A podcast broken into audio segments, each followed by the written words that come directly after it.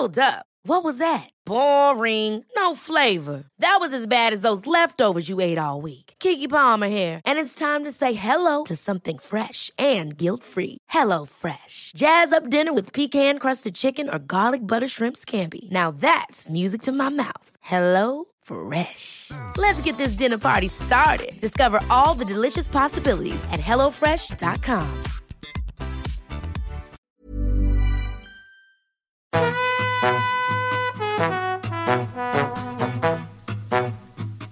estás escuchando De piel a cabeza, un recorrido por tu salud con Ana y Rosa Molina. porque sabemos que el conocimiento es la mejor medicina.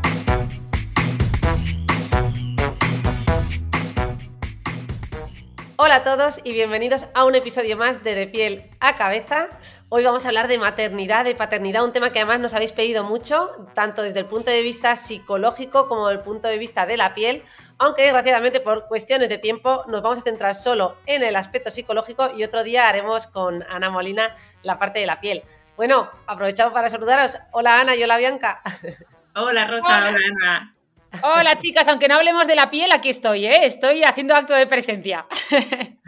Bueno, vamos a presentar a nuestra protagonista de hoy, que es Bianca Granados, una psiquiatra y compañera que, vamos, me encanta que por fin hayamos podido tenerla aquí. Llevaba mucho tiempo pensando en ella como una invitada especial con un tema tan necesario, ¿no? Y es que lo interesante es que ella es eh, psiquiatra y psicoterapeuta y justo se ha formado en el campo de psiquiatría perinatal, ¿no? Creo que además específicamente un campo bastante desconocido y que mucha gente yo creo que a día de hoy no sabe ni, que existe, ¿no? De- me refiero un poquito a la, a la parte de población general que a veces no saben que existe esta mm, es súper especialización dentro de nuestro campo. Bianca Granados es original de, de Madrid, pero hizo la residencia en psiquiatría en el Hospital Clínico Universitario Lozano Blesa de Zaragoza, de nuestra tierra. Es una madrileña afincada en Zaragoza y nosotras somos unas mañas afincadas en Madrid, así que ha habido aquí un intercambio Muy guay. de ciudades y act- eh, actualmente trabaja en ámbito privado, tanto en manera online, importante que esto lo pregunta mucha gente, como de manera presencial. Y ella ha hecho luego una formación en psicoterapia, en terapia familiar, eh, por la Escuela Vasco Vasco Navarra Navarra, sí. en terapia familiar y también la- ha hecho la formación completa de MDR con Anabel González, que bueno, es una experta en este campo, que es también psiquiatra en Galicia y además, mm, por cierto, ha sido la que ha hecho el prólogo de mi último libro de tus microtraumas, así que me ha hecho mucha ilusión ver que habías hecho esta formación con ella. Y nada, vamos a meternos en materia. La idea es hablar de maternidad, paternidad, una época ¿no? en la que vienen muchos cambios físicos y psicológicos. Ya sabemos que no solo es un proceso biológico, ¿no? sino que es una travesía transformadora, tanto desde el punto de vista experiencial, ¿no? Y que está impregnada de desafíos, donde podemos decir que tanto eh, ese momento de dicha se entrelaza con momentos de incertidumbre, de responsabilidad e incluso de reactivación de nuestras propias heridas del pasado. Así que en esta charla queremos explorar las diversas dimensiones psicológicas de la maternidad y la paternidad, de cómo ¿no? van, eh, aparecen estos roles identitarios nuevos y que, y que pasamos, ¿no? Una, una época en la que pasamos de ser hijos a ser padres. Y nos gustaría explorar esto con, con Bianca de una manera eh, detenida, donde también eh, revisaremos cómo nos influye nuestra sociedad y nuestra cultura, ¿no? Y cómo en, este contexto entendemos los distintos estilos de crianza que hay. Pero bueno, antes de, de tratar todos estos temas, yo creo que, Bianca, si te parece, podemos empezar por hablar sobre qué es esa psiquiatría o psicología perinatal, que es el campo en el que tú estás especializada, para hacer una introducción, ¿no? Sí, la psiquiatría perinatal es eh, aquella que trata tanto a la mujer como al hombre desde el momento de pensar en buscar un embarazo hasta el primero o segundo año de posparto. Y, y has englobado justo eso, a madres y a padres. Madres y padres, eso es. que parece que cuando pensamos en vosotras pensamos solo en mujeres, ¿no? Se nos olvida que aquí es el, el pack completo. Vale, y en esta, en esta época vemos muchos cuadros psicopatológicos, ¿no? Y sin entrar en ellos porque queríamos eh, enfocar este podcast en, otros temas, pero sí que podríamos mencionar por encima cuáles son los, los cuadros, los trastornos que tú con más frecuencia ves en esta época. Pues los trastornos más frecuentes eh, son los que llamamos en global trastornos afectivos, que dentro de ellos estarían los trastornos de ansiedad, de crisis de pánico, eh, trastornos depresivos, trastornos obsesivo-compulsivos. Son los más frecuentes tanto en embarazo como en posparto. Entiendo que también aquí englobas la psicosis postparto. Eh... Serían mucho menos frecuentes, afortunadamente son patologías muy poquito frecuentes, por lo tanto lo que más vemos es lo otro, y luego también mujeres o hombres que ya tenían una patología mental previa, como a lo mejor un trastorno de personalidad o un trastorno bipolar, que pueden tener eh, reagudizaciones de su patología durante esta etapa. ¿Y aquí normalmente cómo hacen para pedir ayuda? ¿Es algo que estáis ya conectados con, con las unidades de pediatría? ¿Es algo que, mm, que solicita el paciente? ¿Cómo, ¿Cómo, trabajáis? Pues todavía los protocolos de accesibilidad en España eh, no están casi desarrollados. Entonces, mm, aquí básicamente la atención es que la paciente o el paciente lo pida o al médico de cabecera o, al, o a la matrona sobre todo, Ajá. o quizá al gine o a los tetra.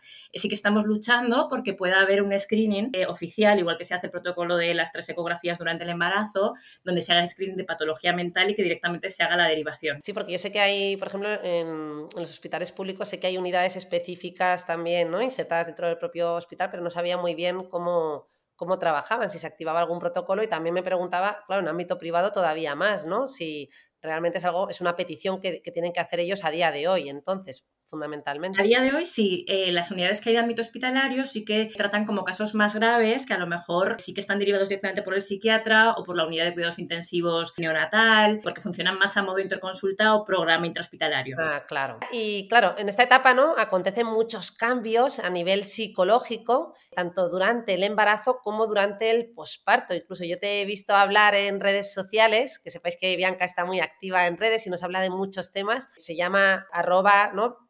Bianca Granados. Es tu sí, doctora de RA. Bianca Granados. Y además tiene un perfil muy focalizado y muy especializado en este campo. Y bueno, revisándolo, eh, leía también el de, sobre el fenómeno de la transparencia psíquica, ¿no? Un concepto de Monique Bidlowski, no sé si se pronuncia así. Yo creo que Me sí. pareció muy interesante revisarlo. Sí, bueno, eh, a nivel, durante todo el embarazo se producen eh, diferentes etapas que denominamos etapas psíquicas distintas en el embarazo. La primera etapa corresponde desde la concepción hasta que la mamá empieza a sentir los movimientos del bebé, que es una etapa que denominamos de ambivalencia, porque en esa etapa comienzan a sentirse sobre todo toda la sintomatología física desagradable del embarazo y todavía no hay como una conciencia real de estar embarazada, porque todavía no sentimos al bebé. Entonces suele ser una etapa compleja. La segunda etapa, que es esta que, que, tú refieres, va desde que empezamos a notar al bebé hasta la semana más o menos 34. Y es una etapa a nivel psíquico especialmente potente porque se ha demostrado que hay como una mayor accesibilidad a nuestro inconsciente y esto es un mecanismo que tiene como nuestro cerebro para permitirnos vincularnos mejor con nuestro bebé, porque lo que pasa en esta etapa es que afloran recuerdos del pasado, afloran eh, nuestro modelo de crianza, ¿no? Recuerdos de cómo nuestra madre y nuestra padre nos crió. Entonces nos permite hacer como una reevaluación de cómo hemos sido criados, de poder reconciliarnos con esto si es que hay algo con lo que no tengamos que reconciliar y también desde ahí el poder pensar cómo podemos criar a nuestro bebé. Y luego la tercera etapa sería ya desde semana 34-35 hasta final de embarazo, que sí que es una etapa en la que comienza a haber miedo e inseguridad por cómo será el parto y por eh, la salud del bebé. Al final el parto es una situación médica potente y conforme nos aproximamos, pues sí que puede haber miedo a que tanto a la mamá como al bebé les pase algo y además, por ejemplo, en personas muy obsesivas, el parto que es tan imprevisible, que no podemos controlar por mucho que tengamos como mucha información, pues sí que les resulta, hay un periodo especialmente crítico y que les cuesta mucho aproximarse. Oye, Bianca, y yo que no soy madre y tengo una edad bastante avanzada, ahora que hablabas de miedos sobre el embarazo y el parto. Bastante avanzada, dice, parece ya que... No, bastante avanzada desde un punto de vista reproductivo, que ya sabéis que como nos dijo aquí otro compañero ginecólogo, ¿verdad? Cuando hablamos de fertilidad, dijo que los 40, o sea, lo de los 40 eran los nuevos 30 y los 50 los nuevos 40 era cierto para todo menos para la, la vida fértil, ¿no? Y, y bueno, yo, yo hice una vitrificación de, de, ovocitos, que ya lo conté en, es, en, ese episodio hace muchos años, y claro, eh, hace poco ya me llamaron de, de, la clínica para decirme, oye, estos ovocitos, ¿qué pasa con ellos? Llevan aquí congelados un montón de tiempo, ¿los vas a usar o no? Y entonces, claro, ahí me empecé a plantear, digo, bueno, ¿aún tiene sentido ser madre o no? Y a partir de ahí me pasó algo que yo creo que le pasa a todo el mundo, y es que empecé a ver embarazadas por todos lados, Bianca. Esto, es. Esto, esto, es. Ahora ya solo veo embarazadas y sobre todo embarazadas añosas. Que por cierto, doble pregunta, perdóname. Justo el otro día leí un artículo que decía que en 2023 por primera vez en la historia habían nacido más hijos de madres solteras y además añosas que de madres eh, casadas, ¿no? O sea que. también, también lo leí, yo creo que se referían al estado civil eh, de las mujeres, ¿no? No que fueran mamás solteras, sino mamás no casadas, y eso también corresponde al, al, desarrollo evolutivo que va teniendo nuestra sociedad. Y luego con lo que decías, ¿no? De que cuando queremos buscar embarazo, pues de repente nos parece que todas las mujeres a nuestro alrededor están embarazadas, ¿no? Que vemos como mucho más. Pues esto es muy curioso porque tiene un nombre y una explicación científica. A este fenómeno se le denomina fenómeno de Barder-Meinhof y fue descrito en 2006 por eh, un científico que se llamaba Arnold Zwicky, creo que se pronuncia así, en, en 2006 y tiene su origen en 1994 cuando un hombre escuchó una conversación del nombre Barder-Meinhof, que es un nombre de un grupo terrorista alemán, en los 70 y ese día lo escuchó como subsecuentemente varias veces en varias conversaciones.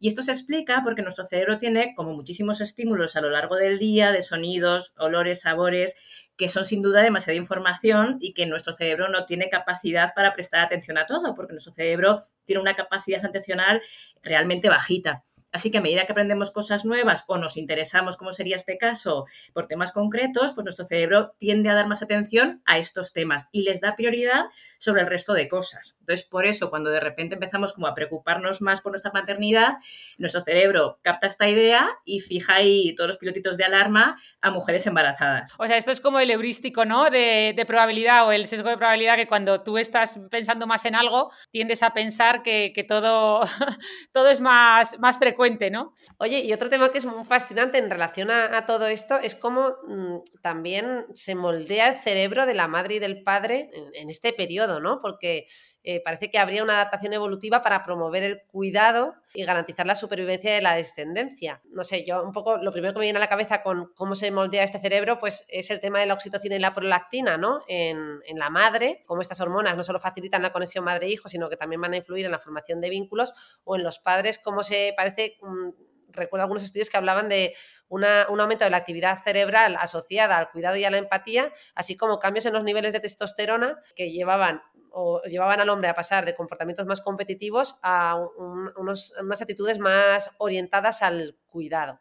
En fin, mm, esto por dar una pincelada y una introducción, pero no sé, ¿qué nos puedes contar de, ese cerebro? Si se modifica realmente. Eh, pues esto es increíble porque realmente las investigaciones eh, que hay son súper recientes, se iniciaron en 2017, que es hace siete años, y es alucinante porque, claro, se estima que aproximadamente el 43% de población mundial, que es las mujeres, ¿no? En, en, edad fértil y que tienen embarazo, pues van a estar embarazadas. Entonces, la verdad es que sorprende mucho que esto no se haya estudiado antes. Entonces, lo que se ha visto en estudios de resonancia magnética funcional, que además eh, están dirigidos en su mayor parte por una española, por Susana Carmona, es que hay tanto cambios estructurales como cambios a nivel funcional a nivel estructural eh, se ha comprobado que la sustancia gris disminuye de, tamaño. Y esto a lo mejor podríamos pensar que si algo disminuye va a tener una repercusión negativa, pero no, realmente eh, lo que se produce es una poda sináptica igual que la que se produce en la adolescencia, que de esta sí que hemos oído hablar, ¿no?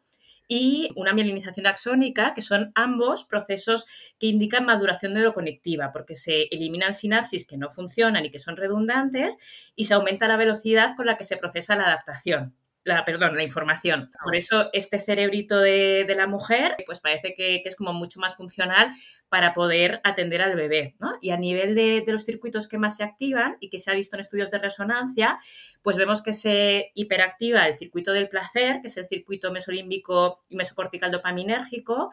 Eh, recordemos que la dopamina es el neurotransmisor del placer, es el neurotransmisor que está implicado, por ejemplo, en las adicciones y eh, lo que provoca que esto se hiperactive es que cuando la mamá recibe estímulos relacionados con el bebé, se segrega dopamina a tope y esto hace que eh, la mamá tenga pues como especial predilección por el bebé y una cierta adicción, ¿no? Por así decirlo, al bebé. También se activan eh, los circuitos de alerta, que claro, al final eh, no tenemos que olvidar que la especie humana nace súper inmadura. O sea que pues un cervatillo puede echar a correr, pero un bebé humano mm, es súper frágil hasta el año y pico de vida. Entonces, eh, tenemos que tener como más finos todos nuestros sentidos para intentar protegerlo, ¿no? Entonces, este sistema de, alerta se potencia también y también el circuito de regulación emocional. Y una cosa que también es súper interesante es que se ha visto que, también todas las neuronas que corresponden eh, a la red de la teoría de la mente, de la mentalización, pues también se hiperactivan durante el embarazo y el posparto. La teoría de la mente y la mentalización, que si quieres, eh, para aquellos que no hayan escuchado hablar de ello, eh, ¿Podría resumirlo brevemente? Es eh, la capacidad que tenemos de ponernos en el lugar el otro y de pensar en sus necesidades y en lo que el otro necesita. O sea, que eso se acentúa especialmente, ¿no? Como consecuencia de, estos cambios cerebrales que sufrimos en esta etapa. Oye, me encanta lo de la poda, o sea, esta poda sináptica también de la, de la maternidad. Sí, eh, se cree que es del mismo nivel que, que la adolescencia, que es el momento de la vida adulta de mayor neuroplasticidad y de, y de mayor movimiento ahí.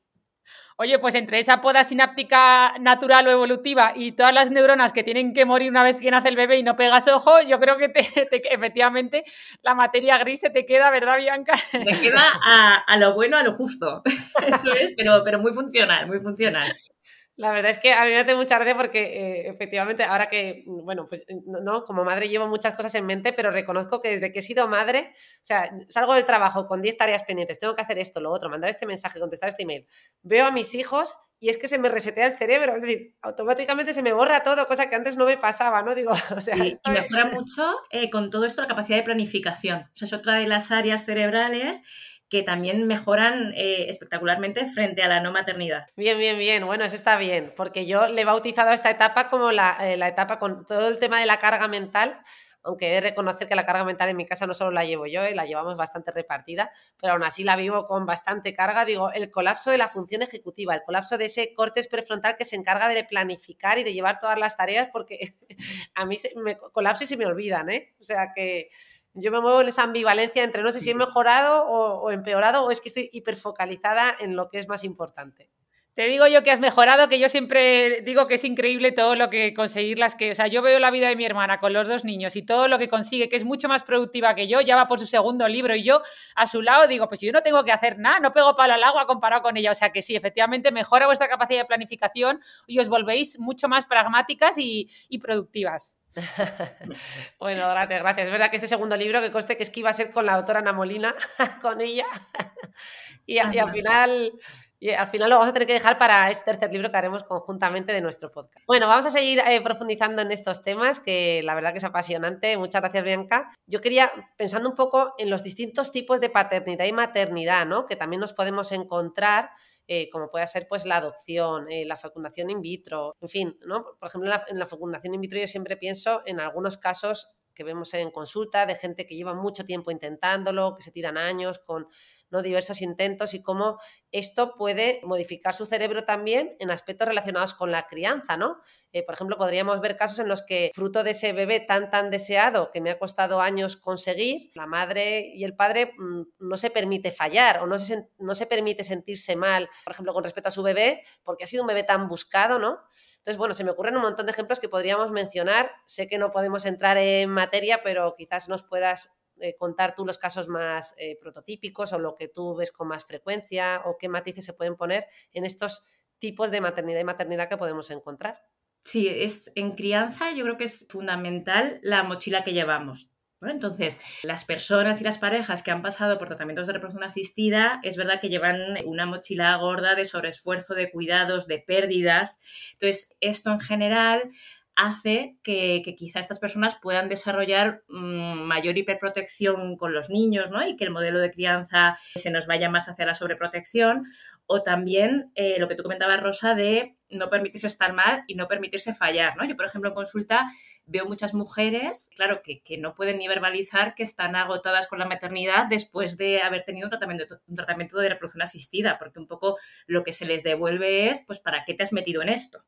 Entonces se vive con una culpa impresionante, impresionante. Y normalmente estas mujeres suelen tener como mucha más hiperexigencia de hacerlo genial con el niño que han buscado. Y ahí importante en estos casos a lo mejor pedir ayuda o, o ¿qué recomendaciones harías tú? Sí, lo que sería ideal es que todas las mujeres que pasan por un proceso de reproducción asistida tuvieran un apoyo psicológico, porque son procesos muy duros, en los que la incertidumbre está sobre la mesa todo el rato, hay además un componente de tratamiento hormonal muy potente, suelen estar asociados muchas veces a pérdidas gestacionales que tampoco se les da a día de hoy a nivel social la importancia que tienen, ¿no? Están como menos valoradas frente a otro tipo de duelos. Entonces, eh, son procesos muy complejos a nivel psicológico. El duelo porque efectivamente mm, te refieres a, ¿no? a, estos intentos donde se, bueno, pues el, el, embrión no, no, se llega a desarrollar y hay una pérdida y en el fondo ahí hacemos un proceso de duelo porque tú ya habías fantaseado e imaginado ese bebé que estaba creciendo dentro de tu útero, ¿no? Con lo cual, mmm, a veces queremos pasar como por encima de puntillas, como, bueno, eh, esto no, mm, pues no pasa nada, pero en el fondo, en ese proceso de, de búsqueda de bebé sí que se da un duelo cada vez que, que pasamos Eso por es.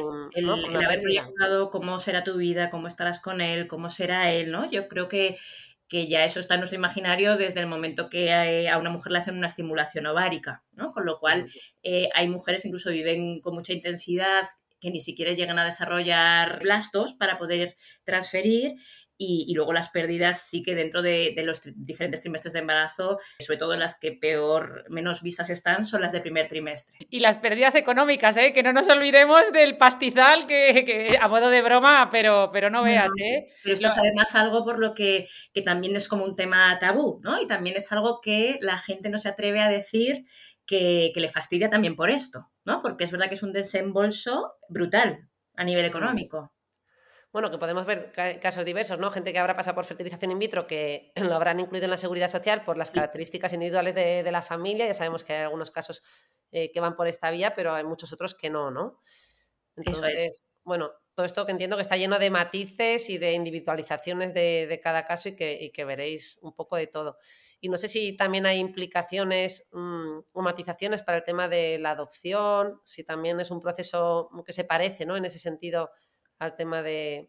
Mira, es muy interesante porque se están empezando a diseñar estudios también sobre los cambios anatómicos que puede haber en los papás de, de adopción. ¿no? Porque sí que se cree que el proceso como de crianza es tan potente que aunque el hormonal también lo sea para que se sufran estos cambios, que es muy probable que también se den en, otros tipos de crianzas, ¿no? como, como la adopción. Entonces, eh, es verdad que todavía como que no hay eh, mucha información, pero sí que, sí que se está pensando y se está diseñando estudios para poder estudiarlo en profundidad. Y luego, Bianca, a mí me, bueno, hemos mencionado el tema de las pérdidas con la fecundación in vitro o, sin fecundación in vitro. Mmm es decir, con la, eh, yo estoy pensando también en pérdidas, ¿no? En, en, cualquier madre o padre de un bebé o de un recién nacido, en fin.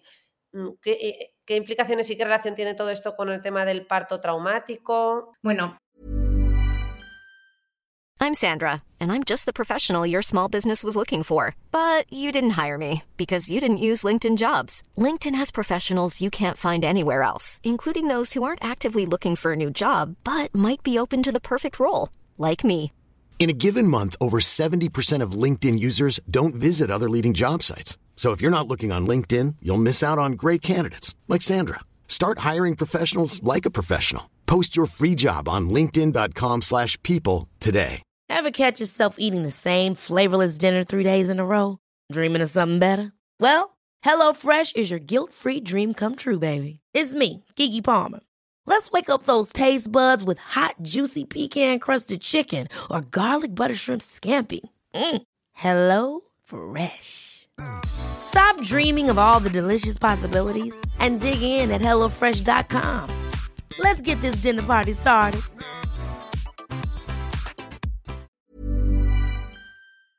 Eh, a veces, yo por lo que veo un poquito en redes, se confunde parto traumático con violencia obstétrica. Y yo creo que esto es importante que lo diferenciemos porque un parto puede ser traumático independientemente de la atención recibida. Es decir, una atención de 10 a nivel obstétrico y a nivel hospitalario puede ser un parto traumático. ¿no? Un, parto, un parto es traumático en la medida que la mujer lo vive así y lo puede vivir por multitud de, de, circunstancias, porque haya una situación física compleja o incluso haya un fallecimiento, ¿no? como bien dices Rosa, pero también eh, porque la mochila que ella traiga le haga eh, vivir ese parto como experiencia traumática en relación a mm, su niñez, otras experiencias vitales, ¿no? Entonces, sí que me parece muy importante puntualizar esto porque yo creo que, que no se diferencia bien esto en redes. Oye, pues sí, qué buena puntualización, sí, sí, porque efectivamente es como un tema, ¿no? Muy de actualidad, el tema de la violencia obstétrica y parece que, parto traumático solo va a ser eso, pero este recordatorio que nos hace es de, no hay muchos partos traumáticos que no tienen que ver con eso. Eso es, Oye, y qué, bueno este Mati, yo tampoco lo conocía, te lo agradezco un montón y, sobre todo también esta puntualización que has hecho con, ese imaginario colectivo que supone el parto, eso, ¿no? Eso que nos muestran tanto en las películas de mujeres chillando y viviéndolo como una auténtica locura, pues claro, puede influir luego en tus expectativas, ¿no? y cómo lo vives tú también. Claro, Sí, es verdad que, sí, que, se ha dado una imagen también como muy demonizada del parto, ¿no? Y hay mujeres que viven el parto de una manera espectacular y lo recuerdan como uno de los mejores momentos de su vida, ¿no? Y te dicen, mañana mismo volvería a parir, ¿no? Pero es verdad que hay como, como esta idea a nivel social.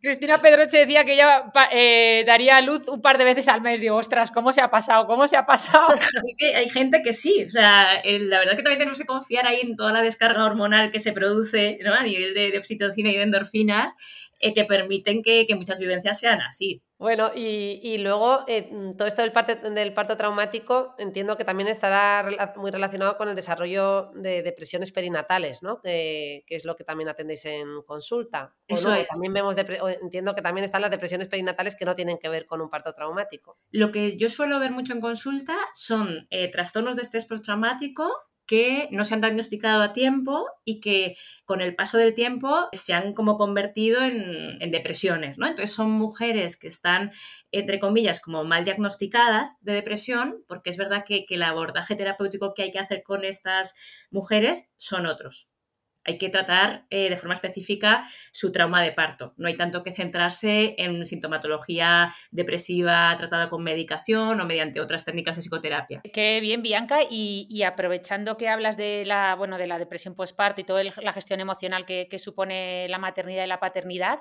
supongo que, nuestros padres tienen que tener también mucho, mucho impacto, ¿no? O mucho que ver en cómo vivimos nosotros, tanto hombres como mujeres, bueno, como todos los géneros, la maternidad y la paternidad, ¿no? Claro, nuestro propio modelo de crianza es la base a partir de la cual vamos tejiendo el modelo de crianza que vamos a tener con nuestros hijos.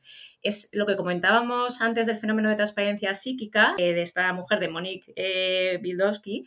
Eh, pues eh, tiene que ver con esto, ¿no? Que nos tenemos que conectar primero con esas experiencias nuestras tempranas que tienen que ver con cómo nuestros padres nos criaron, porque a partir de ahí ese es como nuestro tablero de juego, a partir del cual tenemos que empezar a mover ficha y, actuar. Sí, además que, bueno, pues que tiene que también tener mucho impacto, ¿no?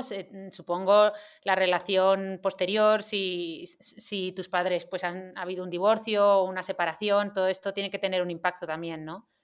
Claro, fíjate, pensando en el libro de Rosa, ¿no? De los microtraumas, pues es que al final todos tenemos microtraumas, ¿no? Microtraumas y otros que no son tan micro y que son más eh, traumas sin, sin, micro, ¿no? Pero depende de en qué momento haya sido la separación, cómo haya sido esa separación, con quién nos hemos quedado después de la separación, cómo se ha gestionado la relación entre la antigua pareja, ¿no? Pues todo esto también tiene mucha influencia en, nuestro modelo de apego y nuestro modelo relacional posterior. Oye, ya que mencionas el, tema del apego, bueno, aquí te hago dos preguntas. Por un lado es eh, si todas las familias pasan por las mismas etapas del ciclo vital como familia, eh, pensando yo un poco en las, en las fases de desarrollo psicosocial desde de, que somos pequeños hasta que somos adultos, que están descritas, ¿no? Como todos pasamos por una serie de etapas, me preguntaba si todas las familias también pasan por eh, estas etapas, eh, por otros tipo de etapas. Y además, con respecto al tema del apego, que ya sabes que es un tema que se está hablando muchísimo, ya parece además que, que, el apego ya es una forma de definir tu personalidad, ¿verdad? Y memes en redes sociales donde la gente se define con, con su estilo de apego, como si fuera único e inamovible, ¿no? Eh, y yo me preguntaba, ¿qué opinas un poco tú de todo esto? No, no tanto que revisemos los tipos de, apego que hay, que yo creo que, ya se ha destinado mucho eh, conocimiento con respecto a esto, sino pues si este apego viene ya eh, mm, marcado, es, es, único. Eso es a mí lo que, lo que comentas, me da mucha rabia porque es verdad que hay como muchas personas que se autodiagnostican de su modelo de apego cuando realmente un estudio de, un modelo de apego es complicadísimo y los profesionales que se dedican a esto eh, tienen años y años y años de formación, ¿no? Y además, lo que decías, que parece que una persona es apego ansioso y que entonces ya con eso mm, tiene que aguantar toda su vida y, y como que no puede hacer nada, ¿no?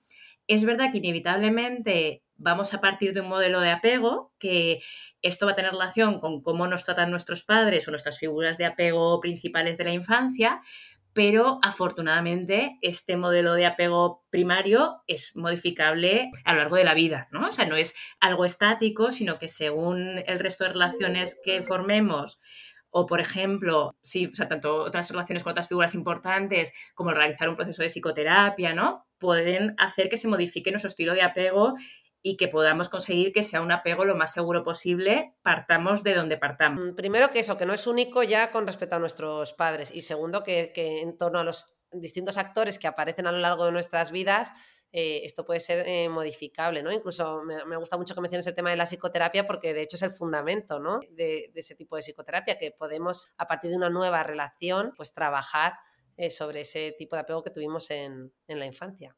Claro, de hecho, hay como dos tipos de apego, ¿no? El apego infantil y luego el apego adulto, que es otro, ¿no? Que es verdad que muchas veces tienen como mucho que ver, pero que pueden ser diferentes entre ellos. De hecho, se llaman distinto, ¿no? Los estilos de apego eh, adulto reciben otro tipo de, de denominaciones. Sí, en el adulto es el distanciante, el ambivalente, desorganizado y seguro. En, el apego infantil que no los hemos repasado, eh, hablamos de apego seguro e inseguro, ¿no? El apego seguro es el, el más frecuente y el más deseable y luego están los otros estilos de apego que también ¿no? son bastante prevalentes, que serían ¿no? el ansioso y el, evitativo. Bueno, y luego ya estaría el disregulado, pero que este es mucho más infrecuente y que se asocia más con trastornos mentales, ¿no? con el desarrollo de, pues, de patología mental grave. Suele ser también en vivencias muy traumáticas las que eh, provocan este modelo de apego desorganizado. Sí. Voy un poquito hacia atrás. El tema de los ciclos vitales por, por los que pasan las familias, ¿dirías que, que pasan por las mismas etapas? Estas etapas se han descrito ya hace muchos años. Entonces yo creo que a día de hoy quedan un poco obsoletas. Y, de hecho, fíjate, yo hice una publicación eh, relativamente reciente sobre esto y simplemente con las definiciones teóricas, ¿no? Y es verdad que muchos modelos de familia actuales no entran en, esas clasificaciones, ¿no? yo creo que aquí hay que recordar que, que, las clasificaciones son un poco guion a partir del cual luego podemos tener cada familia nuestras peculiaridades, ¿no? Porque a día de hoy hay familias en las que no hay pareja, las familias monoparentales que decíamos antes. Es verdad que las clasificaciones más antiguas parece como que dejan fuera a estos modelos de familia que, ahora están de máxima actualidad. Es verdad que luego a mí mm, me llamaba mucho la atención cuando revisaba, ¿no? Por ejemplo, Winnicott, ¿no? Que habla de la madre suficientemente buena, aunque en el fondo con el concepto de madre, Winnicott se refiere en, realidad al entorno de, de ese bebé. Pero, pero yo la reflexión que hacía es, casi todo lo que se ha estudiado es verdad que ha estado muy focalizado en la mujer y en la sociedad actual, donde ahora no, pues los padres están mucho más implicados, mucho más presentes. Para empezar, ya tienen, ¿no? Yo tuve la suerte con mi segundo hijo de tener, mi marido ya casi tuvo la misma baja paternal que yo, no exactamente igual, pero casi, ¿no? Ya a falta de apenas unas semanas, con su lactancia incluida, y pues con la oportunidad de estar muy, muy presente en, ese, en esa crianza, ¿no? Y yo pensaba, jo, mm, todas estas eh, investigaciones de algún modo también van a a variar y a tener un impacto en un futuro. No sé qué opinas tú de esto.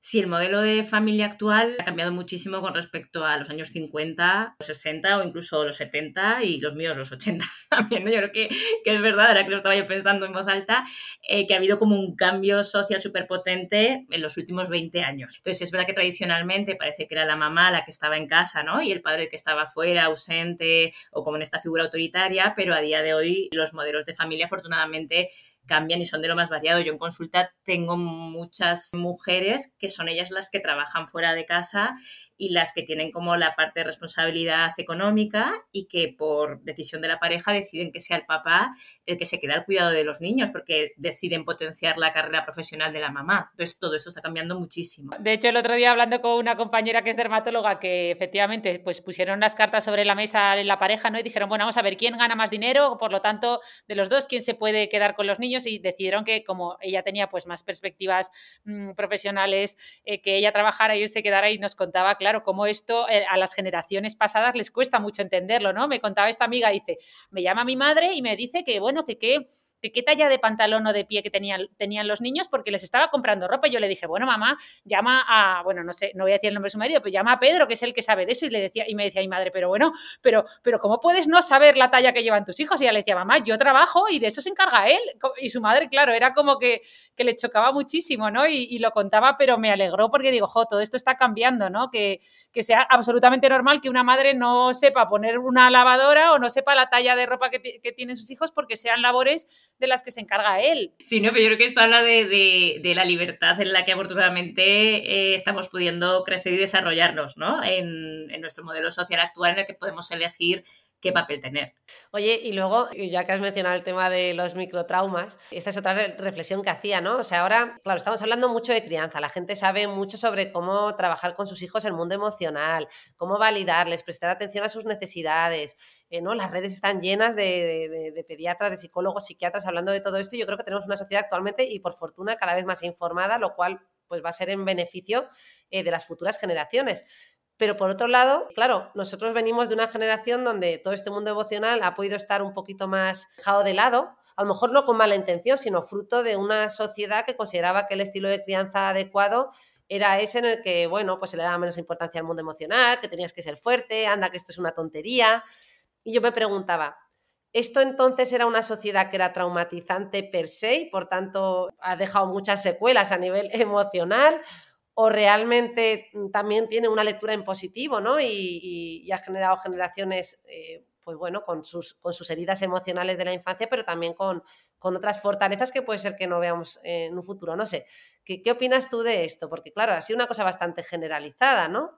Sí, yo creo que en muchas ocasiones esto se lleva al extremo, ¿no? Y parece que como nos han criado así, pues no ha tenido esta parte nada bueno, ¿no? Yo creo que siempre y cuando no hablemos de situaciones autoritarias de, de abuso, ¿no? O de exceso y desproporcionadas, hay una parte positiva en este modelo de crianza que es verdad que ha dado estas virtudes que tú dices, ¿no? De tenacidad, de esfuerzo. Entonces, no podemos demonizar los modelos de crianza que hemos tenido. Yo digo que es que hacemos lo que podemos, o sea, nuestros padres hicieron lo que pudieron, nosotros hacemos lo que podemos y lo bueno del ser humano es que mm, tiene capacidad de autorreflexión, tiene una capacidad de resiliencia brutal, eh, todo esto que estamos hablando todo el rato de la neuroplasticidad, que nos que hay, prueba, que hay posibilidad de cambiar, ¿no? Que esto que nos ha pasado eh, no tiene por qué tener una implicación para siempre. Es verdad que siempre ponemos el foco muchas veces en, la fragilidad, en la vulnerabilidad del ser humano y, en realidad lo que nos define no es nuestra fragilidad, sino nuestra capacidad de resiliencia, ¿no? Y de salir airosos de la mayor parte de las situaciones. Lo que pasa que eso, que luego pues vamos a tener que ir poniendo esos matices de esas situaciones ya más desproporcionadas, en donde eh, cada uno con sus mochilas pues puede no salir tan Oye, ya que mencionabais antes eh, los tipos de familia, y claro, eh, a ver si os, no os voy a dar un susto, que yo siempre que hablo con Laura de malas madres le digo, oye, peor mala madre que yo no hay ninguna, que tengo a mis 20 niños congelados, a ver si os voy a dar un susto y termino siendo madre soltera. ¿Qué pasa con las familias monoparentales? ¿Qué tipos hay? ¿Cómo actúa aquí el tema roles? El otro día una, una amiga que es madre soltera y habían hecho un ejercicio, por ejemplo, en el colegio de, de dibujar a su mamá y a su papá, pues me contaba que había venido su hijo, porque claro, y, y, le preguntaba, mamá, ¿yo por qué no, no tengo papá? ¿no? Era un niño muy pequeño, ella aún no había tratado este tema con él, entonces supongo que habrá una serie de dificultades añadidas en todo este tema, ¿no? Sí, yo creo que, que, también a nivel social eh, tienen que venir muchos cambios para que este tipo de situaciones no ocurran en los coles, ¿no? Y que a lo mejor ya no haya Día del Padre y Día de la Madre, sino Día de la Familia, porque es verdad que cada vez son más frecuentes las familias monoparentales. Que eh, la línea que decías de qué tipos hay, yo creo que asociamos familia monoparental siempre a mamá que decide ser mamá soltera por elección y eh, no es solamente el único tipo de familia monoparental que hay. O sea, definimos familia monoparental como aquella en la que hay un progenitor solo a cargo de eh, menores de edad. Y este progenitor puede estar solo porque haya habido una separación y la otra parte de la pareja se desentienda, porque sea viudo o viuda, eh, porque tenga una circunstancia vital potente, como por ejemplo casos de, inmigración, ¿no? que una parte de la familia se queda en un país y otra parte se va a otra. Y luego el tema, eh, pues bueno, sí, de mamás solteras sin pareja por elección por medio de tratamientos de reproducción asistida. Entonces, bueno, yo creo que hay que criar en, en grupo, ¿no? Porque al final pues la crianza no es solo de uno a uno, no es solo el, el, bebé y la mamá, es el bebé y el abuelo, el bebé y la vecina, el bebé y el frutero, ¿no? Entonces, eh, que al final vamos a tener las relaciones en las que vamos a, a irnos topando con otros roles, ¿no? Y luego también que, la mamá o el papá monoparental también tiene, puede tener muchos roles, ¿no? No significa que solamente seamos cuidadosos y afectivos, pues lo ideal eh, para ser eh, un papá y una mamá suficientemente bueno, que es esto que dice siempre Winnicott, ¿no? Que es tan famoso, pues es que seamos capaces de alternar un poco los roles, ¿no? Que yo sea muy afectivo o bastante afectivo, pero que también sea autoritario, que también sea cuidadoso, pero que también juegue, ¿no? Entonces yo creo que, que no hay que darle tanta importancia a esto que se puede pensar que se pierda algún rol en una familia monoparental, que en absoluto.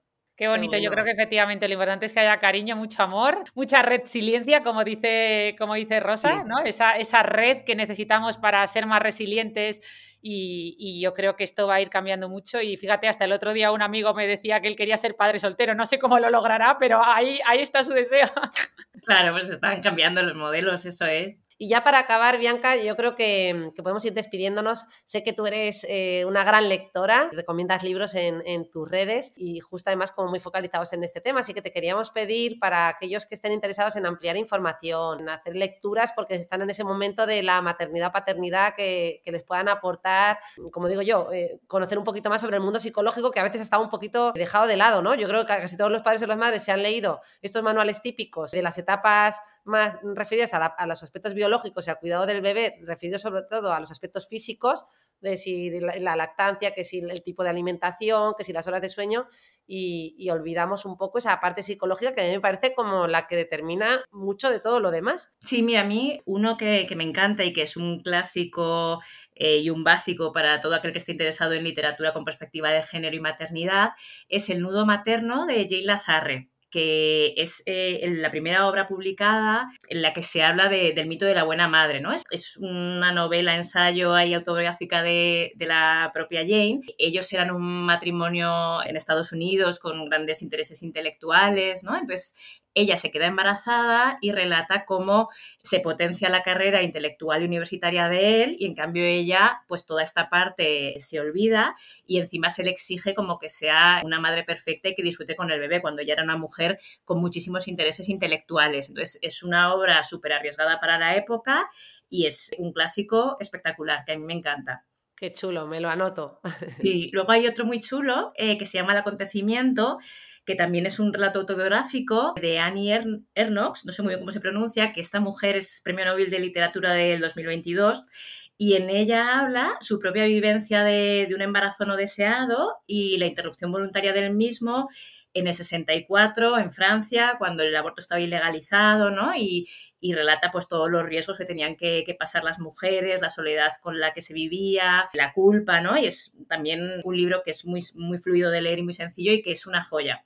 Y luego a mí hay otro hay otros dos, si nos da tiempo, que me encantan también, y uno es el de La idea de ti de Amaya Escunce, que a mí esta mujer me declaró súper fan. Es un libro también autobiográfico en la que ella relata todo su camino de infertilidad. Entonces, es un libro que para mujeres que están en este trance de tratamiento, yo creo que van a ver un montón de escenas cotidianas, se van a ver reflejadas y, es un libro que hace un acompañamiento, además a mí es que el, cómo escribe Amaya Escunce me encanta.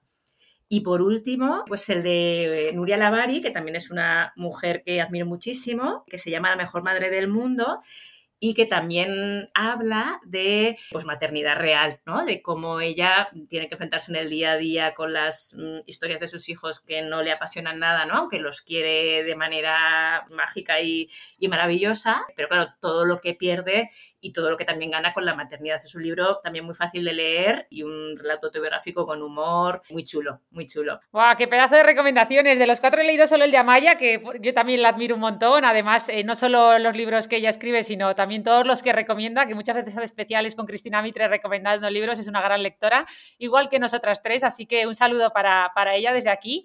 Y nada, jo, Bianca, qué de datos más interesantes, qué bonito. Y, como seguro que se han quedado un montón de preguntas en el tintero, yo de verdad que a todos os recomiendo encarecidamente que vayáis al Instagram de, Bianca, que es, repito, arroba doctora.biancagranados. Yo lo tengo aquí delante, estoy mirando, no podéis imaginar la cantidad de contenido de valor que tiene post sobre maternidad, sobre qué es o no lo normal, lo de toda la vida se ha hecho así, ¿no? Un montón de, contenidos, un montón de posts súper interesantes que estoy segura os van a, encantar. Y nada, chicas, yo muchísimas gracias a las dos.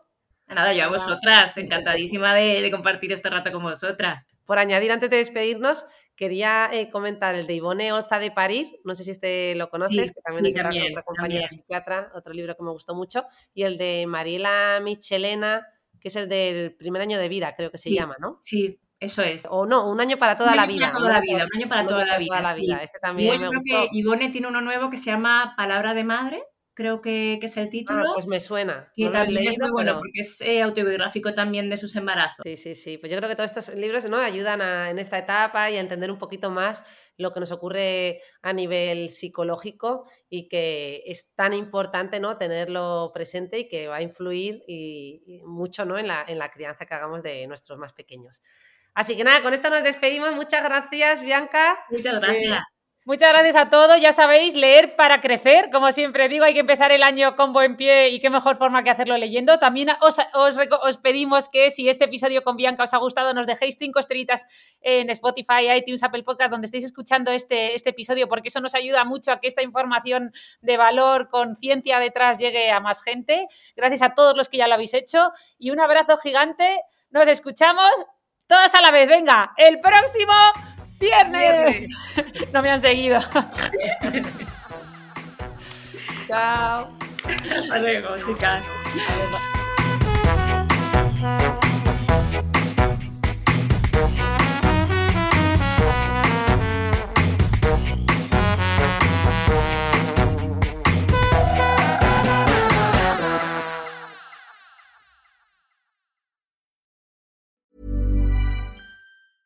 Ever catch yourself eating the same flavorless dinner three days in a row?